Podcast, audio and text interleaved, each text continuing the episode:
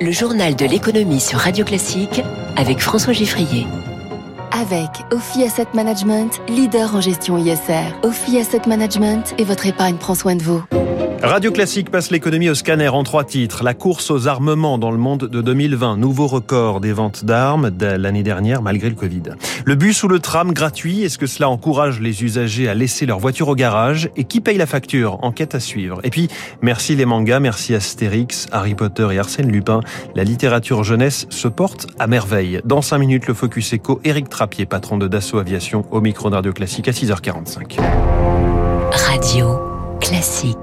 Le journal de l'économie démarre avec un secteur qui, malgré la pandémie, n'est pas resté l'arme au pied. Loin de là. Les géants mondiaux de l'armement ont vu en 2020 un nouveau record de leurs ventes. C'est la sixième année de hausse consécutive du chiffre d'affaires de cette industrie. Bonjour Eric Mauban. Bonjour François, bonjour à tous. Une étude publiée cette nuit par un institut suédois confirme la dynamique hein, des ventes d'armes. Effectivement, 470 milliards d'euros, c'est un record, vous l'avez dit, celui du chiffre d'affaires réalisé par les 100 plus grands groupes du secteur de la défense. Cela représente une hausse d'1,3% sur un an, c'est toutefois un peu moins que la hausse de 6,7% enregistrée en 2019. En haut du classement figurent cinq acteurs américains, sur la plus haute marge du podium toujours le même, Lockheed Martin. Euh, le premier européen est britannique, BAE System, que l'on trouve à la sixième place. Le premier français, Airbus, occupe la onzième place. À noter que les entreprises russes et françaises ont vu leur chiffre d'affaires dans le secteur de la défense reculer. Ce sont les seuls. Dans tous les autres pays, les entreprises ont augmenté leurs ventes. Le secteur a peu souffert de la crise sanitaire car les commandes sont étalées sur plusieurs années. L'étude souligne cependant que les mesures prises pour freiner le virus ont perturbé les chaînes d'approvisionnement, causant ainsi quelques retards de livraison. Merci Eric Mauban. Ces données euh, compilées par l'Institut international de recherche sur la paix de Stockholm portent donc bien sûr l'année 2020 elles ne prennent pas en compte le, méga contrat pour Dassault Aviation signé vendredi. Outre le Rafale, euh, des contrats ont été signés aux Émirats par Airbus, 12 hélicoptères euh, Caracal, le Louvre pour une prolongation du contrat avec le Louvre Abu Dhabi jusqu'en 2047, 165 millions d'euros seront versés euh, ces deux prochaines années, ou encore par Technip, pour Technique, un, contrat Technip pour la construction d'un cracker d'éthane qui est un gaz combustible et ce pour 1 milliard 300 millions d'euros. Des contrats signés aussi en Arabie Saoudite, c'était la suite de la visite d'Emmanuel Macron samedi. Safran, grand gagnant via sa co-entreprise avec General Electric, 8 milliards et demi pour fournir des moteurs à la compagnie aérienne Saudi Arabian et 4 milliards de dollars pour un contrat de maintenance. Airbus encore avec 26 hélicoptères et puis Veolia qui décroche la gestion de l'eau potable de Riyad et des 22 communes de son agglomération. Il est 6h42, on parle des transports mais plus près de nous avec une nouvelle agglomération française qui tente la gratuité des transports en commun. Clermont-Ferrand se le week-end.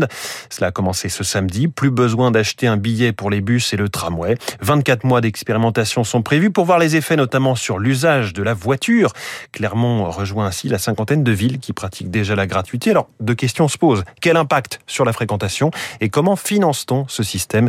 Émilie Vallès nous explique. Quand les transports en commun sont devenus gratuits, à Dunkerque, leur fréquentation a explosé de 85%, à Niort de 30%. À Libourne aussi, c'est un succès selon Philippe Buisson, maire socialiste de cette ville de 25 000 habitants. Les bus sont gratuits depuis 2009. Nous avions un réseau de bus payants, mais les bus qui circulaient étaient vides. Le passage à la gratuité a fait que les bus sont devenus pleins. On a même aujourd'hui, dix ans après, des problèmes plutôt de capacité de ces bus, notamment en heure de pointe. Ceux qui se sont appropriés ce réseau, ce sont les jeunes. Mais également les anciens qui préfèrent délaisser la voiture. Reste la question du financement. Selon le maire de Niort, cela ne peut fonctionner que dans les villes pour lesquelles la billetterie représentait une part faible des recettes, moins de 15% du coût du réseau. Mais alors, comment compenser justement cette recette en moins? Maxime Huret, président du comité scientifique de l'Observatoire du transport gratuit. Certains territoires vont augmenter, par exemple, le versement mobilité, qui est un impôt sur la masse salariale des entreprises. D'autres territoires vont faire des choix budgétaires, par exemple, annuler une salle de spectacle. Mais ce qu'il faut quand même dire, c'est que dans des petits réseaux notamment, ça coûte plus cher de gérer le système billettique et les contrôles que de rendre le transport gratuit. Selon lui, cette gratuité est beaucoup plus difficile pour les gros réseaux qui disposent de métro notamment. Il y a beaucoup plus d'entretien et de coûts de fonctionnement. Émilie Vallès, et avec les chiffres euh, que vous nous donniez, Émilie, l'autre risque, bien sûr, c'est la saturation des réseaux existants. Mais c'est un débat intéressant, hein, à mesure que certaines villes de plus en plus grandes s'y mettent. Un secteur économique qui va bien, le livre jeunesse, dont l'événement phare est le salon qui se tient jusqu'à ce soir à Montreuil, près de Paris. La littérature jeunesse n'a pas souffert de la crise sanitaire, bien au contraire. Selon l'Institut GFK, les Français ont acheté près de 75 millions de livres pour jeunes lecteurs entre janvier et fin octobre, plus 16% sur un an en volume, plus 20% en chiffre d'affaires. Et le pic des achats de fin d'année n'est pas encore atteint. Louis Delas est le PDG de la maison d'édition L'École des loisirs. On est à plus 30% par rapport à il y a deux ans et plus 20% par rapport à l'année dernière, ce qui est quand même euh, remarquable. C'est vrai que ça a été accéléré avec la pandémie parce que le fait que le temps familial partagé soit plus important, que les enfants soient plus présents à la maison, ça a revalorisé euh, la valeur du livre dans le foyer. Et s'il y a une dimension patrimoniale, d'ailleurs, dans toutes les crises, on voit que la valeur du livre euh, est importante. Et les parents, du fait du temps partagé familial plus important, ont pris conscience aussi des dégâts de l'omniprésence des écrans dans les mains de leurs Ah, les ventes de BD jeunesse sont toujours dominées par Astérix euh, et Mortel Adèle.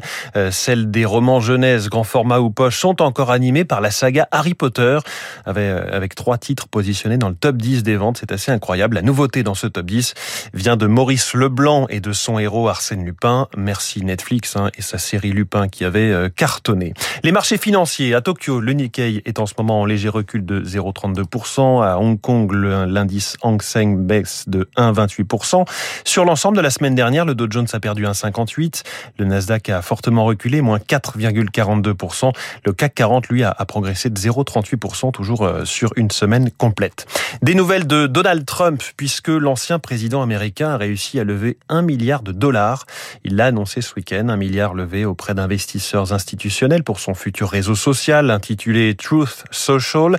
La future plateforme a été présentée par Donald Trump comme une alternative à Facebook, Twitter, et YouTube, dont il est banni depuis 11 mois maintenant, et, l'envahissement du Capitole et du siège du Congrès à Washington euh, le 6 janvier 2021.